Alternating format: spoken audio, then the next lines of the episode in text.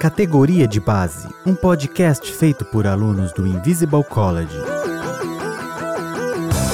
Está começando agora o podcast Categoria de Base, podcast feito por alunos do Invisible College, naquela satisfação de sempre de ter você nos ouvindo, você que nos acompanha desde o ano passado, você que conheceu no começo desse ano, você que está chegando aqui agora, não importa. O importante é que você está aqui e que eu vou te pedir que fique conosco, porque eu tenho certeza que a conversa vai ser muito boa.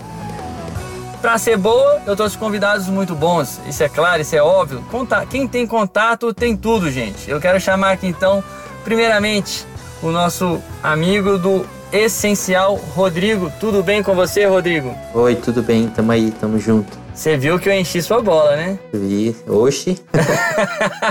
e eu tenho certeza que não é à toa. Mas fala pra mim, Rodrigo, de onde você é? Quem é o Rodrigo? O que, que você faz? Que, onde você frequenta? Como é que tá o Rodrigo hoje? Vamos lá, eu sou, sou de Colombo, no Paraná, região metropolitana de Curitiba. É, eu sou casado, tenho uma filha de 11 meses, que é um uma figura simpática para todo mundo, nem parece que é de Curitiba. é... e eu sou advogado, tenho um escritório meu, né, com mais uma sócia e eu sou da igreja quadrangular aqui da, da, da minha região mesmo. Desde criança sou quadrangular, então tamo aí, né? Que benção. E, ah, cara, você falou de Curitiba, de, de Paraná, mas eu fui uma vez só em Curitiba, mas eu fui muito bem recebido. Quando eu falava para de Minas Gerais, pessoal, sério. A gente, a gente gosta muito do povo de Minas Gerais, isso é, é um fato. Eu não sei porquê, mas é, é, é, estranho, mas é. Eu tenho muitos amigos em Minas e é diferente. Mas curitibano com curitibano não se gosta, não. Nem bom dia. eu fui muito bem recebido desde a minha primeira noite que eu dormi no, eu dormi no aeroporto de Curitiba para ter que economizar uma noite de hotel. Era, era 2011 era a situação da época, foi o que teve que acontecer. Mas eu fui muito bem recebido aí. Me fala uma coisa, Rodrigo, como que você ficou conhecendo o Pedro, o Ink? Como é que você chegou aqui? Então, eu acho que eu comprei um livro do Pedro algum tempo atrás, eu não lembro qual que é, acho que é aquele de política dele, que é uma capa mais rosada, e daí eu resolvi seguir ele, daí apareceu a oportunidade de fazer o Invisible College, eu estava fazendo um outro curso na época, e daí eu fiquei na dúvida entre continuar o curso e fazer o Invisible College. Daí eu acabei ganhando o curso, né, a mentoria esse, do essencial. E aí a gente se abraçou, né? Pentecostal com presbiteriano. Lindo. Lindo, cara. oh, isso, é algo. Isso, agora é sério, a gente brinca aqui, mas isso é algo muito bonito do INC. É, é esse é o seu primeiro ano, certo? Novato, calor. Sim, Bacana. calor, total. Eu tô desde o ano passado. Ano passado eu fiz avançado, esse ano eu tô na filosófica. E assim, cara, como é que é bom? A gente tá num grupo com gente do Brasil inteiro, gente às vezes tá do exterior, e gente de tudo quanto é tipo de lugar, de igreja diferente, mas sempre eu vi muito respeito, muito carinho. É, é maravilhoso, cara, maravilhoso. É isso aí, é isso aí. Para a tutoria filosófica, eu quero convidar aqui um amigo veterano. Posso falar assim, veterano? E aí, Marlon, como é que tá? Esse segundo ano de Inc? Opa, tamo, tamo aí na luta, né? Esse mês aí foi mais tranquilo, até menos coisa para ler, deu para dar uma respirada, mas os próximos meses aí já estão prometendo, não tem coisa grande para ler né? esse, então vamos lá. Verdade, o Pedro teve essa ameaça, tá lá para todo mundo ouvir no áudio do Pedro, teve essa ameaça e me preocupou, de verdade. Mas que bom. Você tá, você tá curtindo tutoria filosófica? Você já, você já, já estudava assim voltado para filosofia antes, não já? Não, assim foi o na real eu resolvi fazer o filosófico porque eu, foi, eu fiz o avançado ano passado, né?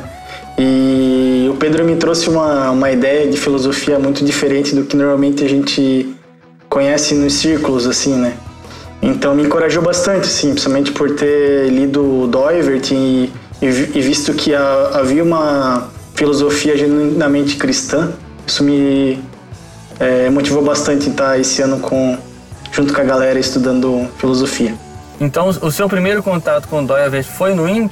Foi no INC, nunca tinha ouvido falar dele antes. Talvez eu até tenha lido ele em algum lugar, porque eu li, por exemplo, Inteligência Humilhada antes de fazer INC, né? E eu lembro que Inteligência Humilhada o Jonas Madureira cita o Doivert, mas não me lembrava. Depois que eu comecei a, fazer o Ink ano passado, que eu dei uma revisitada no Inteligência Humilhada, que eu, que eu lembrei que tinha a citação do Doivert lá. Cara, é coincidência. Crente não fala coincidência, é cristocidência, né, gente? Quem nunca ouviu ou falou isso?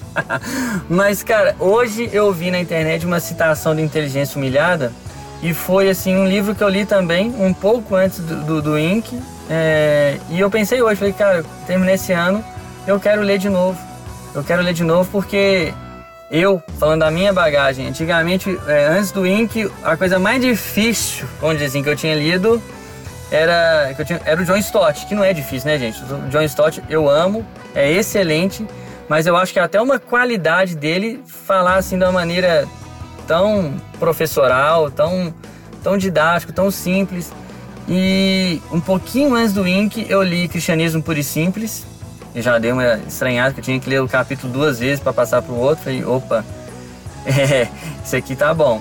E depois eu li o Inteligência Humilhada. E, e, com certeza, me edificou muito na época, mas é uma leitura que eu quero voltar a fazer. Porque eu sei, eu lembro que eu fui muito impactado, muito, mas eu sei que depois dessa bagagem do INC, eu voltar ali, eu vou, eu vou aproveitar muita coisa que com certeza ficou para trás na primeira leitura. Ano passado, esse ano até, né? Eu, eu li um, uns pedaços do Inteligência Humilhada para fazer um para fazer o artigo do mês passado que era sobre Agostinho, né?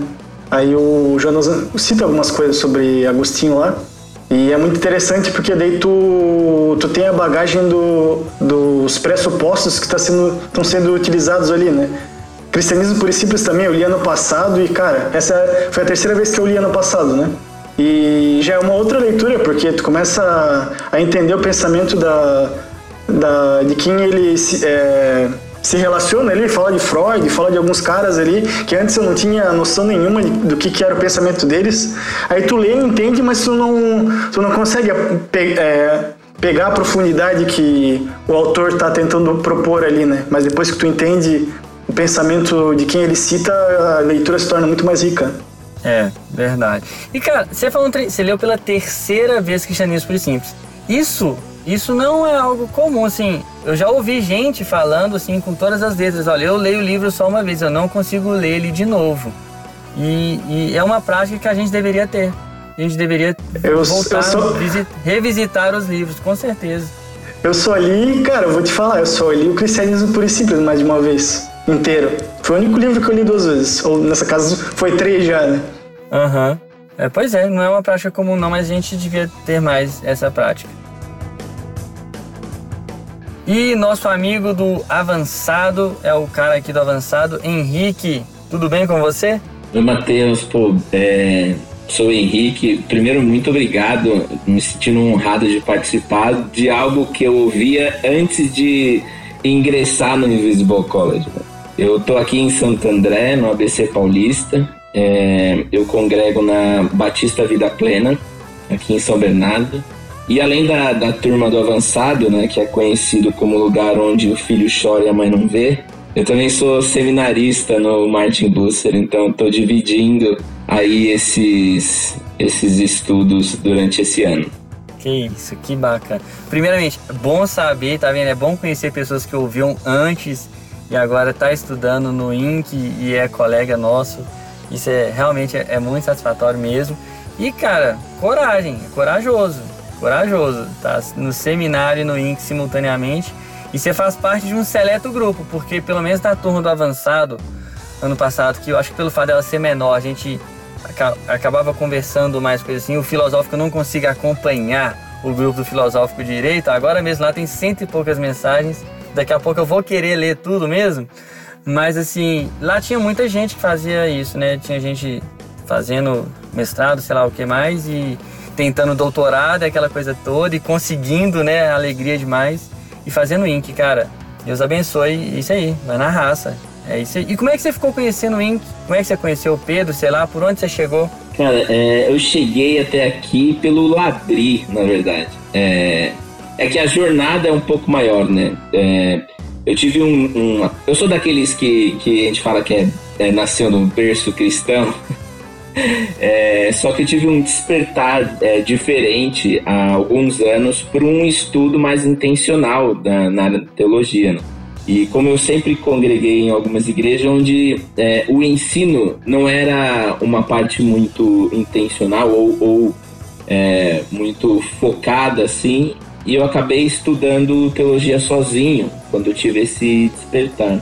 E aí nesse processo eu conheci, eu tive contato com a teologia reformada. E aí foi passando de, de, de pessoa a pessoa, né? E aí acho que é uma trajetória bem comum, eu acho, né?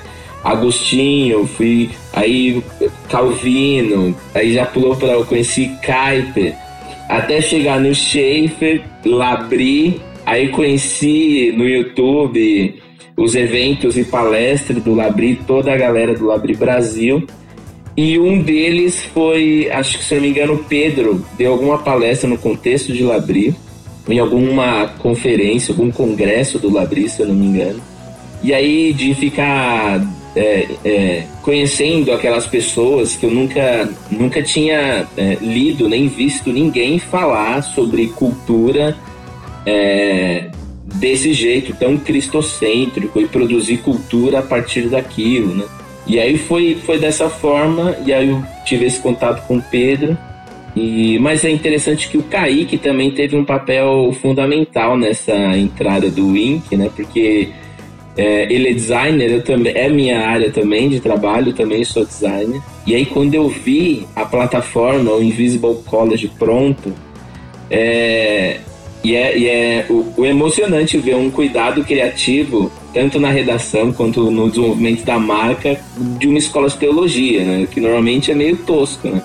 E aí é um cuidado, então eu vi essa, essa proposta é, de abordar a teologia de uma maneira bem, bem diferente do que, eu, do que eu já tinha visto. Então, e aqui, aqui estou eu. Cara, eu já falei isso aqui algumas vezes em outros episódios e a participação do Kaique é direta ou indiretamente é fundamental para a decisão nossa de entrar no INC. É, eu falo de mim e eu tenho certeza que de muitos outros. Quando você bate o olho naquele guia de estudo, você tem Exatamente. certeza que é aquilo que você quer fazer. É, eu fiz o essencial só com o guia. Uhum. É, antes para conhecer, eu, eu conheci no meio de um ano, né? Onde já tinha turma, não sabia. E aí eu usei o guia, li alguns livros, alguns já tinha lido, mas o, o, a preocupação estética também eu achei muito interessante, que corresponde muito até é, com essa ideia, né? De, é, dessa teologia de produzir cultura e também preocupação estética. Uhum, coerente, verdade.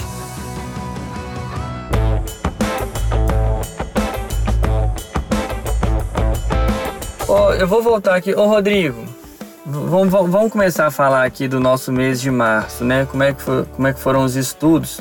É, qual foi o tema do essencial no mês de março? É, foi teologia bíblica no Novo Testamento. Foi, eu li o livro do Gerhard Voss, né? Uhum. E seguiu essa linha sobre as revelações de Deus com relação ao Novo Testamento, né? Isso. E cê, é, tinha o livro como é que fala a segunda opção lá? O, o alternativo, né? O alternativo. Qual que era o alternativo? Era o plano da promessa de Deus, se eu não me engano, do Kaiser, Walter Kaiser. Eu não cheguei a ver. Até o Pedro acho que comentou que iria trocar ele, porque não, não estava mais, acho que, acompanhando alguma coisa nesse sentido. Sim. É, mas assim, é, quando você tem ali o do Gerardo Voss, eu acho que ele sempre vai ser a primeira opção, né? Eu ainda não tenho esse livro, mas de tanto falar ano passado desse livro, e esse ano de novo eu vejo os alunos do Essencial tão impactados com, com ele que tá na minha lista de compra, com certeza. Ele, ele, é um, ele é um livro muito interessante, na verdade. Ele faz você pensar muito e refletir sobre muitas coisas. Só que daí, no decorrer do livro, é engraçado porque você tá lá, nossa, faz todo sentido, isso e aquilo. De repente ele fala assim, isso aqui não tem nada a ver. O que importa é isso aqui. E daí você fica, cara, eu tava pensando tudo errado aqui, o que que tá acontecendo comigo? Mas é interessante porque eu acho que ele é um livro fundamental, acho que embasa muitos outros livros para teologia bíblica, né? Acho que, acho que ele até é considerado o pai da teologia bíblica, se não me engano, né? Então, é interessante essa, essa visão. Eu, como a gente se apresentou no início, a gente vê que as revelações de Deus não são focadas para o homem, né, mas são focadas em revelar o reino, né, revelar o reino messiânico de Cristo. Então, ver dessa forma foi algo bem diferente. E a, um mês retrasado, retrasado nós tivemos do, do Antigo Testamento e com, tipo preparado, chegando assim, estou com essa expectativa do que vai acontecer agora. Foi muito bom ver o reino de a questão do reino de Cristo e tudo mais ali sendo revelado na pessoa do Deus homem, né? Então é bem interessante. O, o Jairo ainda não, né? Uhum. E, é, tem algum padrão ou qual referência que ele usa para tratar essa revelação ou o desenvolver da história no Novo Testamento? Como é que ele apresenta Jesus? Como é que ele chega até Jesus ali? Então, ele come... o chegar em Jesus, ele começa utilizando todo o Antigo Testamento, né? Ele até pegar o guia aqui de, de segmento que fica mais fácil. Então, ele apresenta as, as questões, as revelações pré-redenção, né? Que seriam, acho que daria para ser entendido como o pacto de obras ali, né? No sentido de Adão e Eva e tudo mais. E depois ele começa a apresentar a questão do, do que Deus fez na vida de Abraão, na questão mosaica com Moisés. E daí a revelação do reino em Davi, né? É, que teria um, um herdeiro de Davi sentaria num trono que seria eterno. Então ele começa fazendo toda essa apresentação. Depois ele chega nos profetas, que os profetas mostram que os profetas tentavam manter a teocracia, mostrar que Deus queria criar uma teocracia em relação a tudo que estava estava vindo. E os profetas eram como se fosse um fiscal de Deus, digamos assim. Só que como os reis foram se corrompendo, vamos usar essa palavra, ele acaba os profetas acabam revelando o que aconteceria de uma forma um pouco diferente do que é o início ali quando você vê acho que é Natan que confronta Davi, se não me falha a memória. Então, Natan ali estava mais como um fiscal, demonstrando, ó, oh, Davi, você errou nisso daqui. E depois eles não, eles revelam o que Deus vai fazer, né? Mais para frente. E quando chega Jesus é, é tipo como se fosse o ápice do livro, sabe?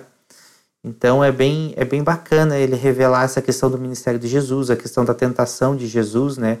A questão de como Jesus veio ao mundo com, com, forma, com forma de homem, né?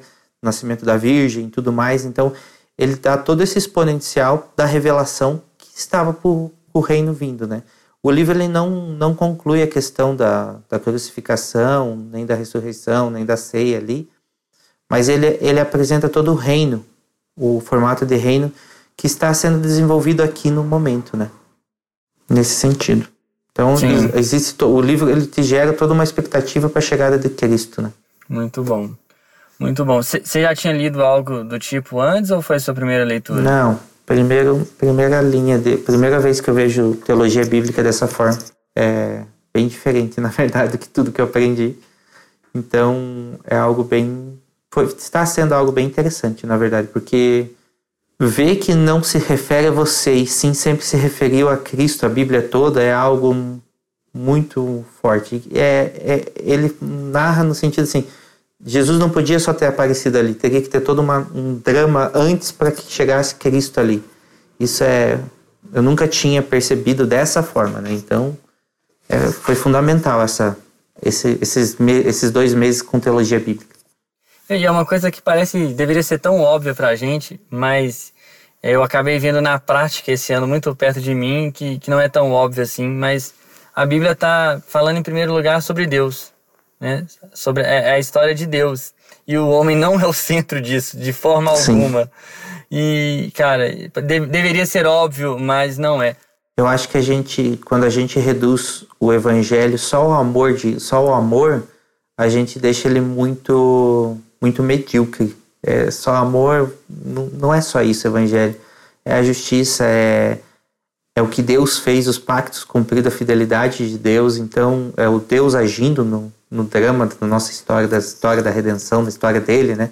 Então é, é, é muito pouco, a gente reduz a muito pouco, e é o que a gente mais vê, é só o amor, né? Jesus, o Jesus da cruz né, não é o. Eles esquecem que é o justo juiz também, né? Então, nesse sentido.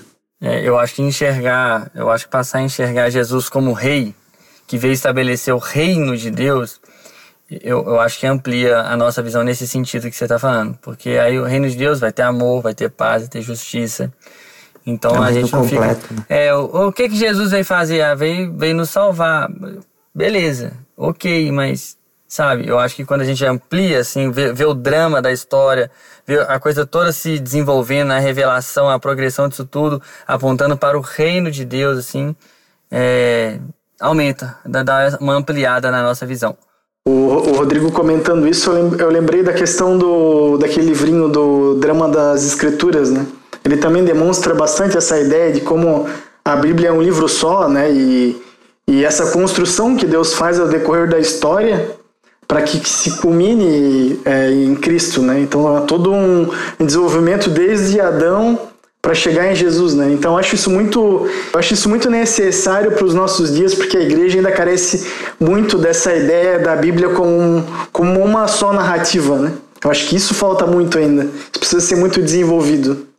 É, eu tive, eu tive a impressão de que o, o entendimento do, dessas revelações me fez entender o amor verdadeiro de Deus por mim, entendeu? Claro, se refere a Cristo, mas sim, ele ama a gente também, de certa dentro do, desse contexto todo. E eu entendi o verdadeiro amor dentro do que a palavra diz, o que está ali, não do que me foi ensinado, do que é o amor de Deus, entendeu? Esse livro, O Drama das Escrituras, foi o primeiro livro que eu li de teologia bíblica. E ele foi, é, que eu me lembre, foi o mais revolucionário é, nessa ideia de ver a Bíblia, de mudar a forma como a gente vê a história. Né? É, tem até aquele, é, é, aquela ideia de usar Cristo como chave hermenêutica. Né?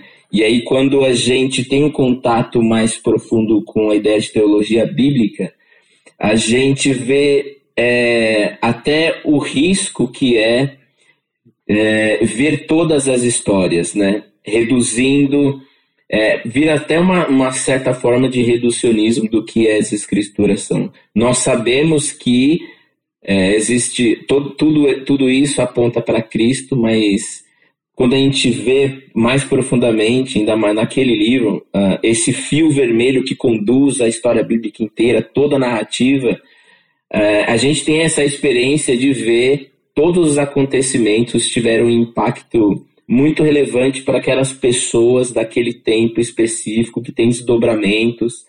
E é uma coisa que, é, que eu acho incrível, que foi nesse livro, é, que a gente começa, a gente para de ver a Bíblia de uma forma fragmentada, né, de ver textos curtos, a gente começa a ler as, as histórias, os textos, não só em perícopes, mas é, com que ela tenha consonância com, com o todo, né? E ver como ela tem quase que camadas de entendimento diferente é, dependendo do contexto. Então, quando existe textos do Antigo Testamento que é, tem uma revelação específica para aquele povo lá, e a gente hoje lendo aquele texto, entendendo aquela revelação, é, ela se desdobra de uma maneira muito incrível, assim, né? Parece que é bem isso, ela a, o entender a Bíblia como uma narrativa completa, ela valoriza mais todos os aspectos, inclusive a da graça, né? Como o Rodrigo falou. E esse foi, acho que, um dos livros que mais mudou, assim, minha cabeça. Cara, eu concordo plenamente. O Drama das Escrituras foi o último livro que eu li antes de entrar às aulas do INC ano passado, né? E como foi, foi perfeita a leitura. Eu, ter lido aquilo antes foi muito de Deus, porque encaixou com o que viria, né? Que eu já começaria ali no avançado com o Drama da é. Doutrina, aquela coisa toda. E eu, eu já não sei se eu falei diretamente por Kaique ou não, ou por Pedro numa tutoria, sei lá, mas Cara, o, o cara se matriculou em outubro no INC e tinha que ser leitura obrigatória o drama das escrituras. Ele tem outubro, novembro e dezembro para ler isso. Tinha que ler. Tinha que ler. Eu concordo com você. É revolucionário. Ah, eu, desde quando eu me converti, é, eu fui eu fui apresentado com justamente histórias fragmentadas, pedaços da Bíblia. Mas tem uma, uma grande história por trás disso tudo, tem uma, uma revelação acontecendo, uma progressão disso tudo. E, cara, é transformador. Eu lembro, eu lembro que eu li isso e eu lembro que eu cheguei a conclusões, assim, até mesmo doutrinárias. Eu falei, gente, eu entendi isso aqui, isso aqui não tem base nenhuma de estar correto. preciso mudar um pouquinho. É, não, verdade. É isso que eu ia perguntar para vocês. Se através dessa leitura de teologia bíblica É, porque uma das coisas que mudou muito em mim foi a hermenêutica.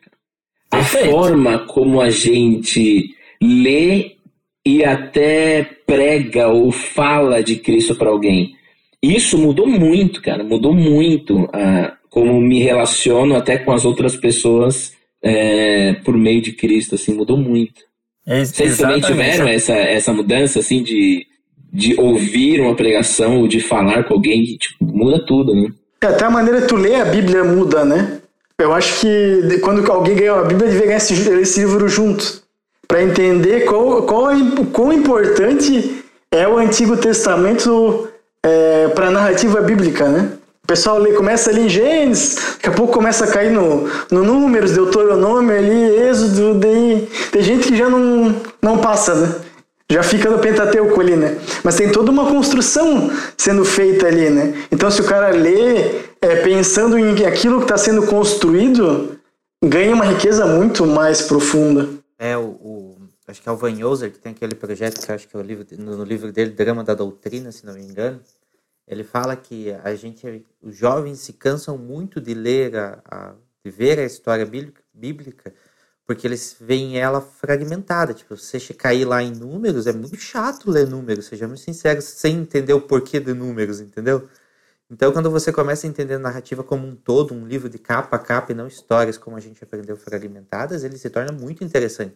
Você começa a ver o que, que isso vai ocasionar lá na frente, o que, que isso está gerando, por que está acontecendo isso, reflexos da graça de Deus aqui e tudo mais. É, Pô, o Rodrigo é uma prontinho para avançado, hein?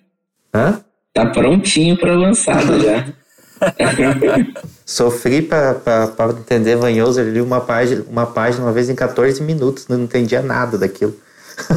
cara, é muito bom. E assim, eu, eu sou um cara, eu tenho um, eu tenho um carinho muito especial pela teologia narrativa gosto mesmo. É, encarar a Bíblia como literatura também gosto. Então, é isso que você falou de ser impactada, a hermenêutica, a forma de entender o texto bíblico. Para mim, para mim, mudou muita coisa. Para mim mudou muita coisa. Entender que 60 ou talvez quase 70% da Bíblia é gênero literário narrativo. Cara, é, isso para mim faz toda a diferença na minha hermenêutica. Mas vamos lá.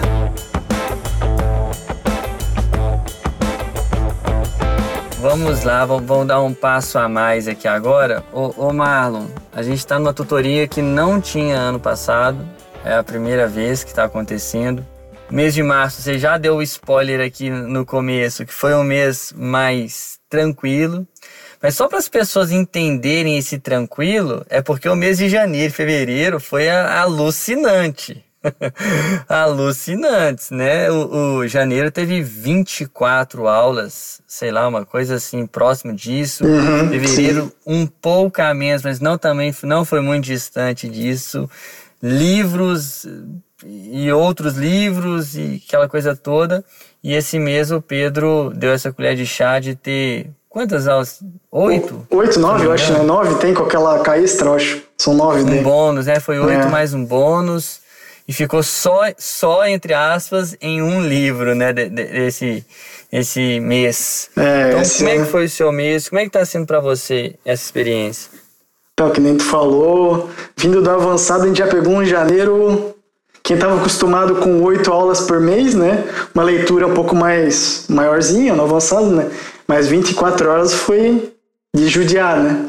Mas esse mês, então, foi, vamos dizer, foi o mês fosse comparar com o avançado, a gente foi o mês normal, né? Tivemos umas oito aulas ali e a, e a extra, né? Então as aulas foram. É, por mais que seja um período bem grande da, da história ali, pega essa filosofia medieval, né? Pega um período bem grande, aborda um período bem grande, mas foi um período em que se produziu pouco, né? É, tem poucos nomes, apesar de ser uma, uma faixa de de tempo bem extensa, né?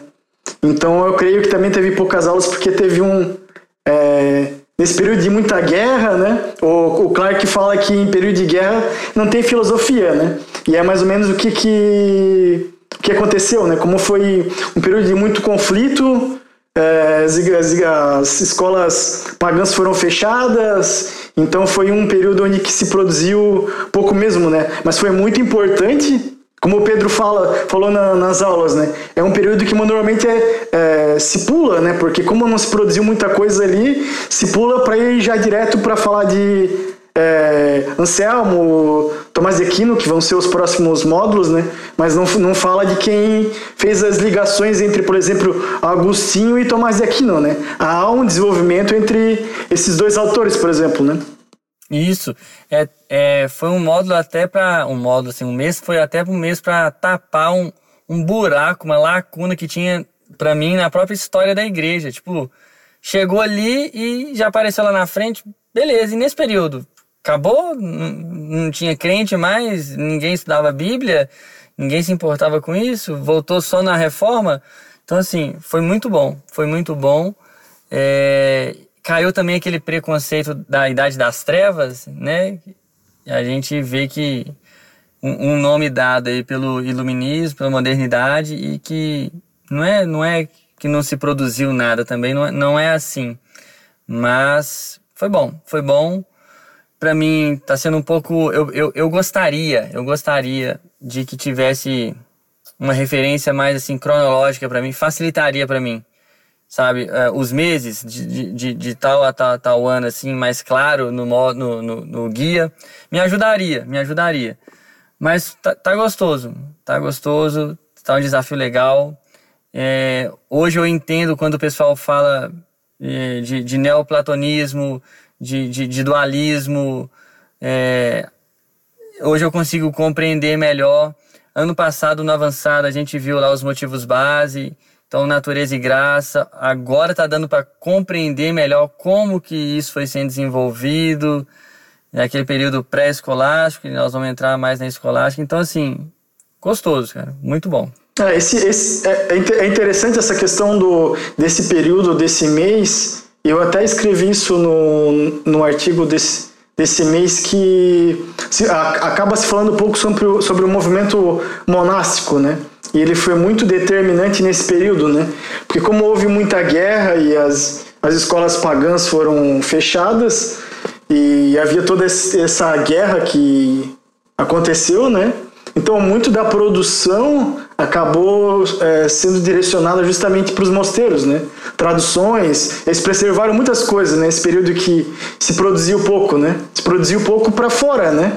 Mas eles estavam engajados nesse sentido de é, desenvolver coisas novas, né? Tanto que depois que passou esse, esse período aí, é, o monasticismo ainda se estendeu bastante, né? Até, até a reforma se escuta sobre o monasticismo, né? Então, é, nesse período iniciou um, um, um, movimento que é bem relevante para a história cristã, né? Preservou muitas coisas e avançou com outras, né?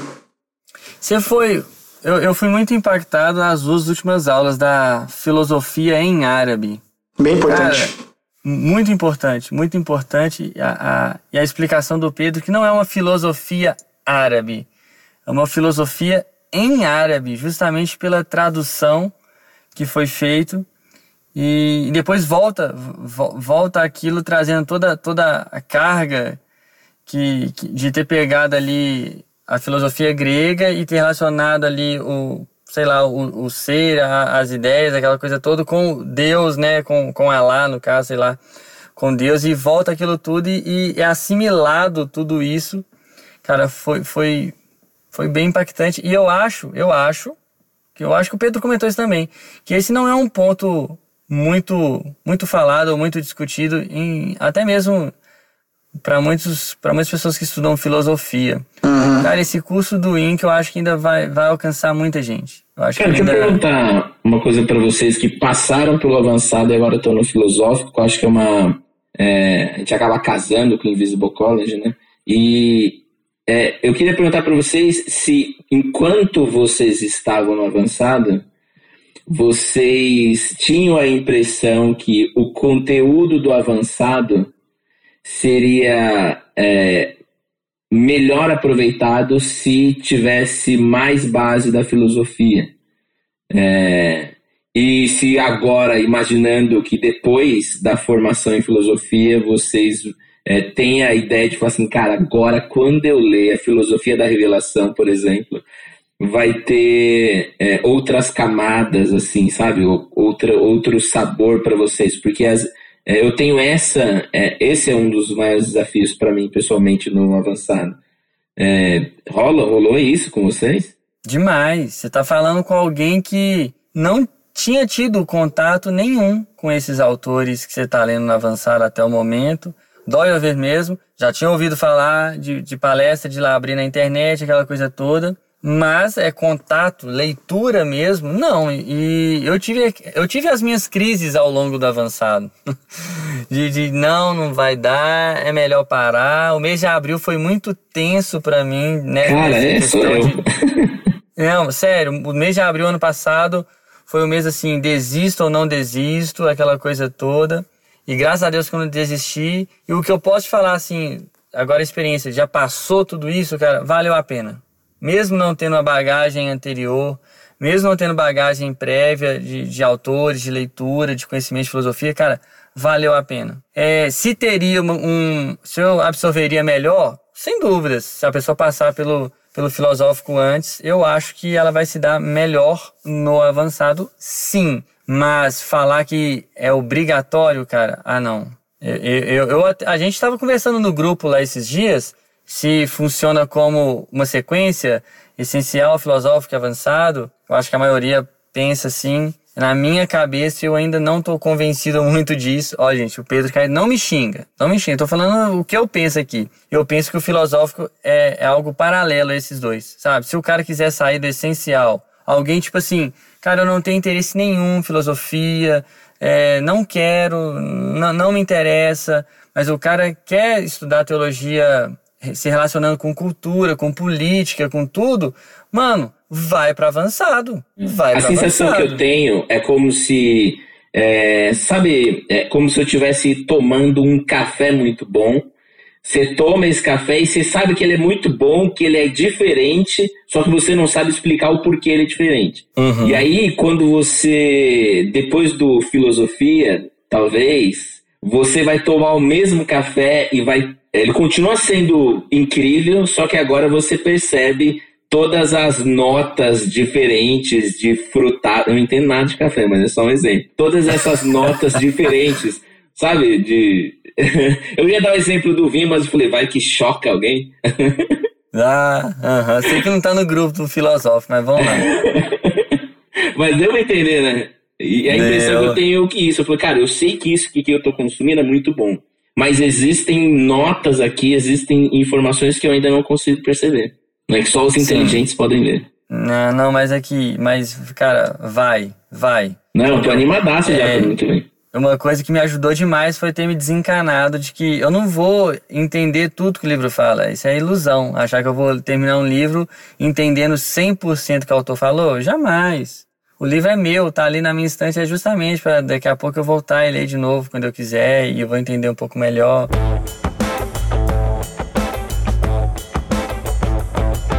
Aproveitar que você está falando, Henrique, e como é que foi a sua seu mês então no avançado? Que eu sei que é um mês assim, se não teve nenhuma mudança do ano passado para esse, as duas leituras foi Doiver, certo ou não? Ou mudou? Foi Bavink, inverteu. Ah, opa, então uma, uma, informação importante. Qual que foi a leitura principal de março? Março foi a Filosofia da Revelação, do Herman Bavinck.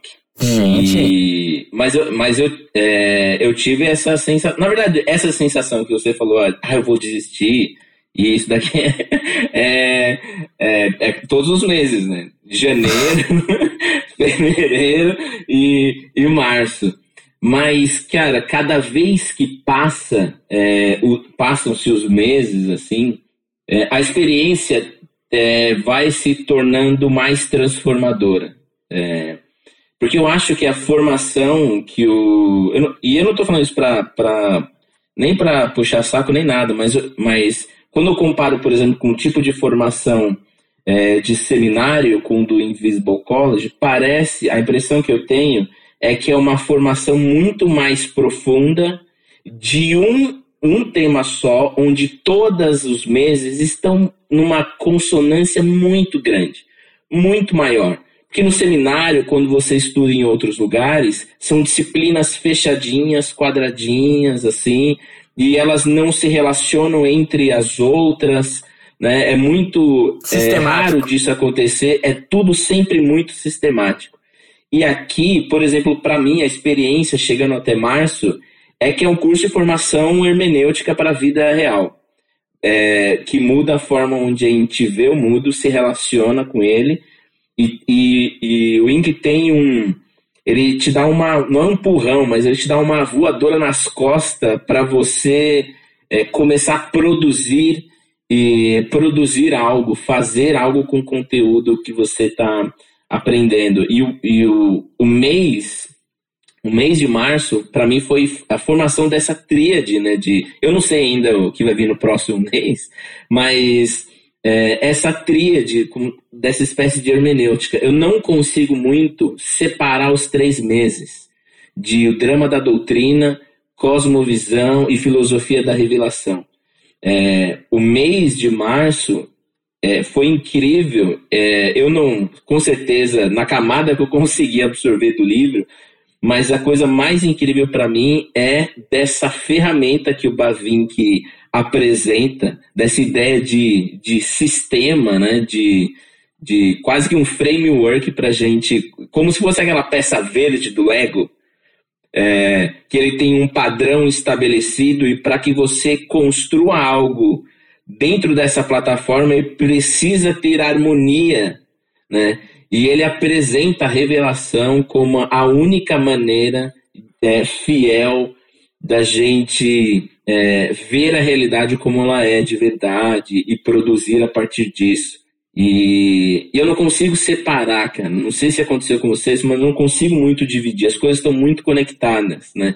Quando é, ele, ele fala sobre é, a fidelidade, como a gente tem que interpretar, é, como a gente tem que viver. Você lembra da, do teodrama, você lembra dos conceitos de cosmovisão e também da filosofia é, da revelação. Então, eu não consegui muito separar é, todos esses três meses. Eu não sei se é assim o ano todo, mas o que eu percebo é que é muito profundo, é muito mais assim. E e, cara, não sei se aconteceu com vocês também, de você, tipo, no terceiro mês, você já vê um destino. Você, é como se falou, ah, entendi, Pedro Dulce, o que você está fazendo com a gente. Eu percebi para onde é que essa formação está. Exata. Cara, e é incrível que. é, eu, é, talvez eu esteja é, viajando um pouco, mas a formação de seminários, e outras é, faculdades, sei lá, de teologia, não vão oferecer uma transformação tão grande quanto a união de todas as pessoas que fizeram Invisible College. Se você juntar todos os alunos e todos os alunos do Invisible College, ele, eles, eles vão ter mais consonância, vai ser muito, vai parecer muito com uma orquestra, mesmo produzindo coisas diferentes, de forma completamente diferente, você vai conseguir identificar raízes ali específicas. Você vai ver Kuyper, Schaefer, Agostinho em toda essa galera. Então, isso é o que mais me empolga é, até agora de ver assim, falei, putz, cara, eu sei para onde ele tá me levando, eu tô, eu tô muito querendo ir. É, cara, o tempo todo tá mirando o coração. A verdade é essa. Ali, o, esses primeiros seis meses você vai ver, é, mas é, mas é não, não ia falar teoria, mas há, há muitos autores. O Doyle mesmo, que a gente está falando dele aqui, ele não é um teólogo, ele é um filósofo, né? Então acho que isso já dá a dica, né, de, do, do, pelo menos do avançado aí, o que, que você vai, o que, que você pode esperar, principalmente nesse primeiro semestre. Eu acho que o Marlon concorda. Ano pass... Você vai ter uma tendência também a querer citar Van Hooser em todos os seus artigos. Você vai ver que é algo, parece que o vírus é, do Van Hooser pica a gente assim, que você fica contaminado com ele. Tudo você vai pôr a mão tem Van Hooser, você vai fazer alguma coisa tem Van Hooser. Então, cara, é, é, por causa disso, é esse efeito de estar tudo amarrado. O Pedro é terrível. Ele amarra a gente, o Kaique, ele é. também como é, cúmplice disso, eles vão amarrando a gente, vão amarrando as coisas, e na hora que você vê, você tá há cinco anos já no Inc. E, e, e aí vai, já era. É isso mesmo. E é interessante como os três Pedros eles trabalham muito bem, né? Porque não sei se vocês. Não, nem sei se eu poderia falar isso aqui. Talvez o editor tenha que cortar. porque existem três Pedros. Não sei se vocês sabem dessa. Existe o Pedro de camiseta preta. Existe o Pedro de camiseta branca, que é uma personalidade completamente diferente nas aulas. E tem o Pedro da tutoria, que é o Pedro do mundo invertido. Que é o Pedro sem censura. Que não tá gravando. E eles trabalham numa harmonia incrível, os trigêmeos, né? é incrível isso, cara. É interessante que vocês, é, no mês 3, vocês estão vendo o Bavink, né? A gente no mês 3 a gente viu o Dorvert. Então. Isso inverteu. É, então é um pouquinho diferente, é porque no, no lugar do, do Bavink, a gente teve Plantiga, que foi no mês 4, né? Então o Pedro deu uma mudadinha na ordem ali, para começar antes de, antes de ver Doivert, ver o Bavink, né? Para dar uma contextualizada, né? Porque ano passado justamente aconteceu isso, a gente foi de Cosmovisão direto para Doivert. Aí foi, cara, foi uma virada meio tenebrosa, esse mês 3 foi Foi punk. foi de dar pesadelo no- na galera. Pô, então esse ano tá mais suave a Tá transição. mais suave, com certeza. Ele, ele também alterou o essencial, o sistemática. Que vai sair uma. Não sei se vocês estão sabendo, não sei se mandaram no grupo de vocês, vai sair uma sistemática do Bavink. Ele vai fazer a alteração do, do, das aulas e tudo mais para que seja Bavink. Então, o Bavink Van Joser vai dominar os artigos aí nos próximos Vai. meses. Olha Eu aí. ia falar que Doiver ano passado foi em dose dupla pra gente, porque no mês de Cosmovisão eu usei do subterfúgio de fugir do Noggle, eu li o Sire, né? Eu li o alternativo. Chegou em março, ou era no crepúsculo do pensamento ocidental, ou era o Raízes, né? Isso. Então não tinha pra onde correr, não, amigo. É, eu nem comecei ainda a ler o Crepúsculo do Pensamento, porque eu preciso entregar um artigo. Se, pre- se prepara. Se prepara. Prepara. Se prepara. Esse, esse mês é puxado. Tu lê a página tu disse, é, não entendi nada, vamos de novo. Cara, o Doivert é Esse é o mês da desistência, né? Se passar desse. Se passar, se, se passar desse, todas a- todos os, os artigos posteriores tu vai botar Doivert. Depois tu entendeu alguma coisa dele, só, só dá ele daí. É ele. O time é ele mais 10 daí. Ô, gente, e qual que é a importância? Falou aqui de tutoria. Qual que é a importância da tutoria para vocês? Porque é, eu, acho que isso dá um, um tom diferente pro Inc em relação a outros cursos. São aulas simplesmente gravadas que você vai ali, assiste e tem que entregar um trabalho no final. Não é isso. A própria presença do Pedro, do Kaique, do Fred ali nos grupos com a gente, é, já é muito bom no dia a dia, eles sempre estão falando e jogando conteúdo, e muito bom participando das discussões. E tem a tutoria ainda, né? Qual que é o peso dessa tutoria para vocês? O que, que vocês aproveitam da tutoria? Eu acho que a tutoria, ela coroa, vamos, vou colocar dessa forma, o teu ensino, porque ali eu, eu, eu me sinto confrontado pelo Pedro, né? Tipo, você chega ali humilde, sem saber nada, e daí ele demonstra pra você que você sabe, entendeu? Que você realmente aprendeu alguma coisa, que você. Talvez você não aprendeu o livro todo, mas você absorveu muito bem o conteúdo do que foi necessário, do que ele te colocou naquele material complementar. Então, acho que a tutoria ali, aquela reunião é pra coroar, tipo, o mês. É tipo assim, cara, você aprendeu, você realmente consegue fazer as coisas. Então, pra mim é isso, é o, é o coroar, é o, é o troféu do, do mês, entendeu? Tipo, ele te, demonstra que você realmente tá aprendendo, que você tá no caminho e ele tá conspirando para que você aprenda a teoria presbiteriana. olha, Eu acho que a tutoria ela colabora bastante no sentido em que ela ajuda a juntar aquelas últimas pontas soltas que ficou durante o mês, né? Então, é, a gente faz com o Fred também, né? O Fred e o Pedro, eles ajudam bastante nesse sentido, né? Da gente expor as nossas ideias e eles dão uma, eles dão uma lapidada naquilo que a gente conseguiu absorver, né? Então, para escrever o artigo, é, ajuda bastante, né? Porque tu apresenta as tuas ideias, aquilo que tu entendeu, eles dão uma lapidada e tem o fórum também, que o fórum ajuda bastante. Esse mês, pelo menos para mim, ajudou bastante o, o fórum. O fórum desse mês do Filosófico ficou muito, muito bom mesmo. E então isso ajuda bastante, tanto o fórum como a tutoria, elas são complementares, né? Ajuda bastante em, produzir, né?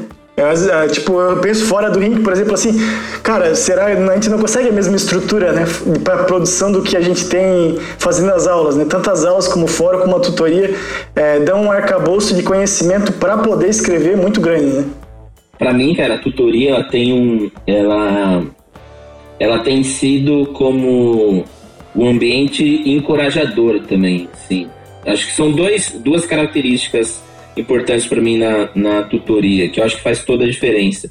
A primeira é, é do encorajamento, assim, não só do Pedro, mas também de você é, falar, cara, tá muito difícil, não tô entendendo nada, e ver outras pessoas falando, cara, muito difícil mesmo, né? E ao mesmo tempo encorajar. Tem um tipo de encorajamento que o Pedro sempre faz, que é a importância da, da, da dessa é, transformar essa teoria em prática, principalmente uma prática para servir a igreja local, né, que é um dos meu, meus maiores interesses, assim, além de produzir é, de forma intencional futuramente, mas também é servir a igreja local.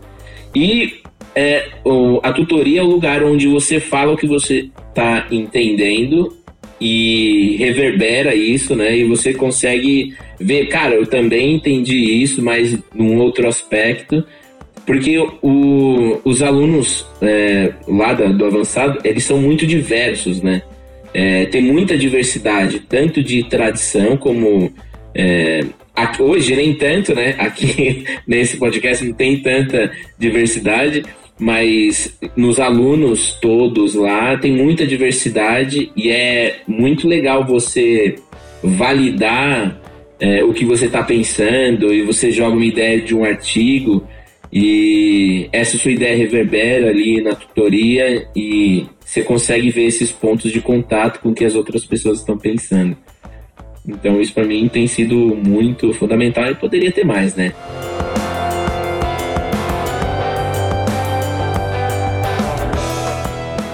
E o que, é que vocês produziram então no mês de março? Eu, eu, já vou, eu já vou me adiantar aqui que eu não escrevi o meu ensaio, infelizmente. Fiquei extremamente chateado comigo. Eu funciono na base da pressão. Janeiro e fevereiro foi pressão, o trem saiu. Trabalhei com resultado. Trabalhar com resultado dá certo para mim. Esse mês veio com esse papo de não, de vou dar uma colher de chá, calma aí, é pouca coisa. E eu fui, ah, então esse mês eu vou degustar aqui o, o tudo do, e não funcionou, não funcionou. Volta, já entrei em abril já na base do da meta de, de produção. E como é que vocês foram em março? Que não produziu também. A gente teve um, uma folga muito grande porque o, a primeira parte do é um livro de 400 e 30 páginas, eu acho. E a primeira parte vai até 360 e alguma coisa. Daí o outro mês você lê em três dias, você termina. E daí teve essa folga muito grande, acho que o que você falou de, dessa falta de pressão não, não houve produção. E o grupo inteiro teve problemas com relação a isso de, de todo mundo reclamando, eu não sei o que eu vou fazer de artigo, eu não sei o que eu vou apresentar, nem nada. Então eu acho que quanto mais pressão a gente tem, mais a gente produz. Então, tô com você. Mas já entrei nesse mês de Cosmovisão, tipo assim, tô, tem que entregar, que entregar cara, já vai coisa. E, e, e, o pior é que na tutoria minha com o Pedro, eu levantei um tema que eu queria falar, só que eu estaria me adiantando um pouco, que é o que vai vir nesse mês e no próximo, se eu não me engano, não sei se é nesse ou no próximo. Aí eu falei, poxa, eu não quero adiantar um tema. E eu fiquei nessa de não quero adiantar, não quero adiantar e não adiantou foi nada. é, é, é, pressão, é, é na base mano, da pressão, pressão mesmo. Não, não, cara, não, eu não sei. Eu acho que é, esse curso é voltado para mostrar para você se você não tiver na pressão, você não produz. Sei lá, tem essa visão estranha aí. Mas que é, isso, tem uns caras que é de Isso me deixa revoltado. Isso me deixa revoltado. Tudo... Então, a minha, a minha teoria a minha teoria é que ninguém. Eu tenho, tenho essa teoria dos, dos três Pedro, mas a outra teoria é que essa galera é tudo repetente. Lembra aqueles repetentes?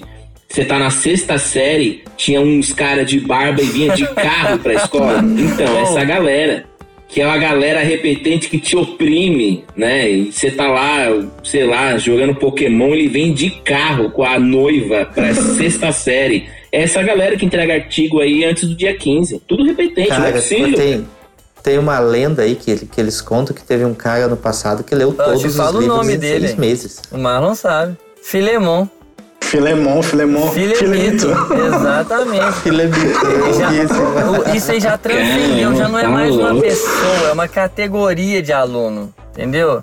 Já, já É transcendeu. opressor aí. O- é, o- outro que me fazia raiva era o Léo, o Léo Aragão. Ano passado era o primeiro ano de Inc. Dia 20 ele já terminava o, o, o, o artigo dele. Como assim? Como assim, gente? Vocês conseguem? Ele já Entendeu? fez avançado. É repetente da avançada, fazer amigo. febolou o curso com o Pedro. Ai, ai, tem base, não. o, o, o Marlon, o que que você... O Marlon, o Marlon, o Marlon é um cara que eu de olho fechado aqui, cara que você põe a mão no fogo. assim. O que que você produziu, Marlon? Salva a gente. Então, então, como eu falei com o meu, o mês foi meio apertado, até já citei antes, né? Eu escrevi alguma coisa relacionada com o monacismo. Então, como a gente, como a gente sabe um pouco da história do monacismo, eles tiveram seus pontos a favor e contra, né? Mas muito do que a gente entende como monacismo e o que foi importante no movimento, né? Nos dias de hoje foi perdido. Então eu fiz uma- um paralelo entre a ideia do básica do monacismo com o engajamento cultural nos dias de hoje, né? O que, que a gente pode dentro do que foi o movimento, o que, a gente pode pensar a respeito do que a gente pode fazer melhor ou os pontos negativos do monacismo? Que, como é que a gente, como igreja hoje, pode reagir a isso? E também nos voltar àquilo que foi bom, né? Que foi a questão da espiritualidade, a questão de conservar a palavra, de buscar a direção na escritura.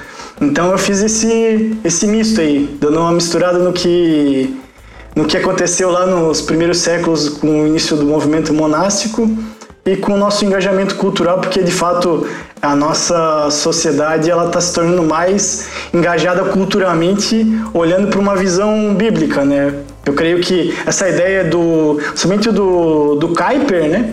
Ela tem ganhado bastante força no nosso meio, né? Então eu vejo que essa síntese, vamos dizer, entre o monacismo e o, e o engajamento cultural tem alguma coisa para a gente aprender aí. E foi em cima disso aí que eu escrevi. texto foi publicado? Não, não foi publicado, foi tá. escrito agora, Não né? deu tempo ainda. Beleza. Mas e se alguém quiser ler, se alguém se interessar, tem algum lugar que você publica os seus textos ou tem que te chamar no direct no Instagram? Não, tem, é só ir lá no link da minha, da minha bio do, do Instagram lá que tem o meu Beleza. Então daqui a pouco aqui na despedida vocês vão falar como que acha vocês no Instagram lá. Então você, por favor, procure e leia. E leia. E Henrique, como é que foi o- Você conseguiu produzir o que você deveria para entregar? Como é que foi esse final de mês? É, tem tempo ainda, é, até domingo. Acho que sábado à noite eu começo, porque o meu lance é daquele última hora. É, mas eu só tenho as ideias e, cara, na minha cabeça tá incrível. É Na assim, cabeça tá uma coisa. Cara, meu Deus do céu, tá incrível. Aí quando você escreve, vontade de chorar, de desistir. E aí essa é a jornada, né? Mas é. Eu tento, eu, eu tento sempre escrever algo pensando na realidade, no contexto local, é, porque a gente estuda no INC coisas tão profundas e às vezes muito complexas, né? Pelo menos para mim, que eu sempre fico imaginando como é, aplicar esse conceito profundo na realidade prática da minha igreja local. Então, um exercício que eu tento fazer é esse, né? É, de como, como transformar tudo isso que a gente tem aprendido em, em, de uma forma simples, de uma linguagem simples para o nosso contexto, né? Do meu que é mais é, simples mesmo. E aí eu estou escrevendo sobre os perigos da pregação criativa.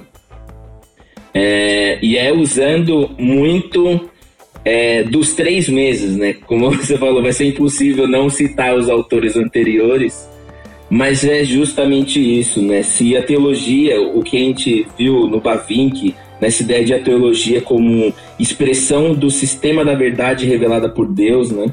É, ela não pode ser uma, uma, uma invenção da minha criatividade, nem, nem nada, né? Então, é, e, é uma, e é algo que no meu contexto a gente vê bastante, né?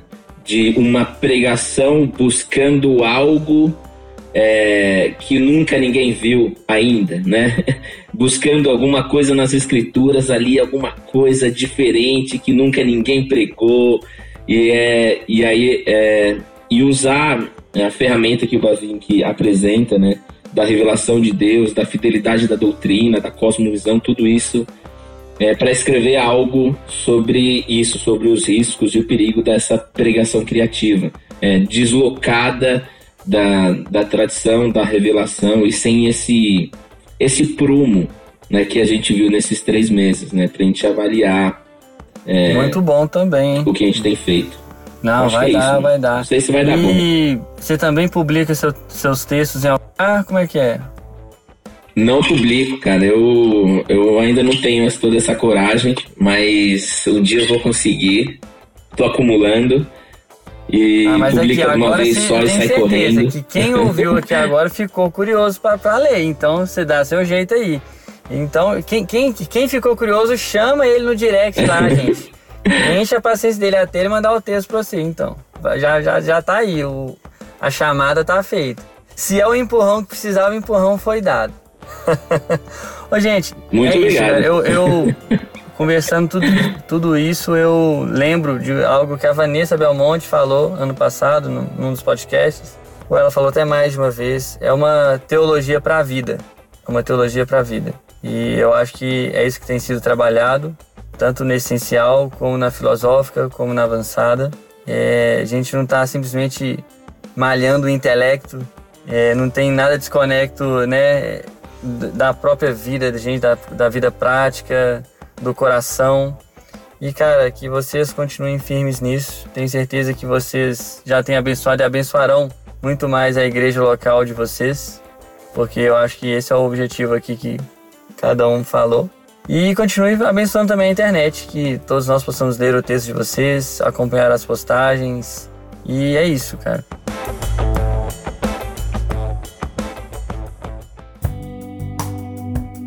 Rodrigo, obrigado de verdade. Obrigadaço por ter aceitado tão prontamente assim. Valeu, obrigado pelo convite, tamo junto. E como que as pessoas podem te encontrar então? Qual rede social você mais usa? Se é o Instagram mesmo? A gente fala Instagram porque pelo menos é, da minha parte é, né? É, o Instagram, lá tem tudo, tem todos os links. É Rodrigo, Rodrigo de Dias, com Demuto. Dias de, de dias, dias de dias normal. Então, gente, procura o Rodrigo de Dias, valeu. Brigadão mesmo, de verdade. E Marlon, valeu, cara, por ter aceitado aqui. Ano passado você gravou um com a gente? Quase, quase gravei. Mas como assim, quase? É porque me chamaram, só que eu não tava, só que eu demorei pra responder, aí foi outra pessoa no lugar. Oh, meu Deus. então não foi culpa minha, pelo menos. o Zé, o Zé tinha me chamado. Queria então agradecer o convite aí, foi um papo muito legal com o pessoal aí contigo. É, eu também tenho, eu tenho estado desde o ano passado, todo mês, o categoria de base, né? Eu sempre me divirto muito, é um, é um prazer poder fa fazer parte desse, desse time, né? Desse time seleto de pessoas que participaram da categoria de base. Fico muito feliz e agradeço aí. Como te acha no Instagram, Marlon? Meu Instagram é Marlon Ponto Girardello, G-I-R-A-R-D-E-L-L-O. Marlon.girardello. Aí lá, lá tem o link do, do, do Medium lá, daí que vai ter os meus textos do ano passado e, o desse, e os dois desse ano. E vai ter o terceiro, né, que é o do, de março. Então, querido ouvinte, vale a pena. O Marlon sempre, sempre contribui nos grupos lá e ajuda a gente, socorre a gente em muitos assuntos. Então, vale a pena passar lá e conferir. E Henrique, brigadão também, cara, por você ter aceitado o convite assim tão, tão prontamente e ter participado com a gente. Foi muito bom te conhecer. E conta pra gente que manda os seus beijos, os seus abraços e, e conta pra gente como é que te acha no Instagram. Cara, eu não posso deixar de, de mencionar minha esposa aqui. Porque, cara, nessa vida de seminário, estudo, tem dois filhos. Tô aqui até agora, né? E isso se repete, tutorias 10 e meia. Então não posso de deixar de, de agradecer também a participação e ajuda da minha esposa, a Fabi, no processo todo, né? Que tem dois filhos, aí a casa vira. fica um pouco agitada, mais o cachorro, né? e, É bom para me encontrar, acho que o lugar é o Instagram mesmo, que é que é Faioli, F-A-I-O-L-L-I. E futuramente vai ter lá todos os links possíveis, né? Agora só tem. Opa! Tá gravado, tá gravado e será publicado. Agora só tem lá atualizado frequentemente. Hoje eu olhei, faz mais ou menos 150 semanas que eu postei a última foto. Então, mas eu vou mudar isso daí. eu vou ser mais fiel ao, ao, ao espírito do Invisible College. Valeu, valeu, valeu, Henrique. Gente, brigadaço então, obrigado você que ficou ouvindo. E claro que eu não poderia já pegar o gancho aqui, uma homenagem a todas as esposas e por que não também aos maridos que apoiam as mulheres que têm estudado no INC. É, vocês são fundamentais para que o desenvolvimento de todos os estudantes possa, possa acontecer. Isso é fato, fato, fato, fato. O pessoal não sabe, não tem ideia, mas já avançamos aqui a madrugada para estar tá conversando e gravando. E eu também tenho que agradecer aqui minha digníssima, minha querida, linda esposa, por permitir, por dar a palavra final para eu estar aqui com vocês. Ô, ô, ô, quinto elemento, você chegou aqui no final, você quer mandar também um abraço? Uai, estamos aqui, vamos dar um abraço, né? Mandar um abraço pra minha mãe, meu pai, minha esposa, tá dormindo, deve ficar bravo comigo que eu tô falando agora, vou acordar ela. que é o Barnabé, Felipe Barnabé, que nos ajudou aqui nessa noite, mesmo que invisível para vocês aqui.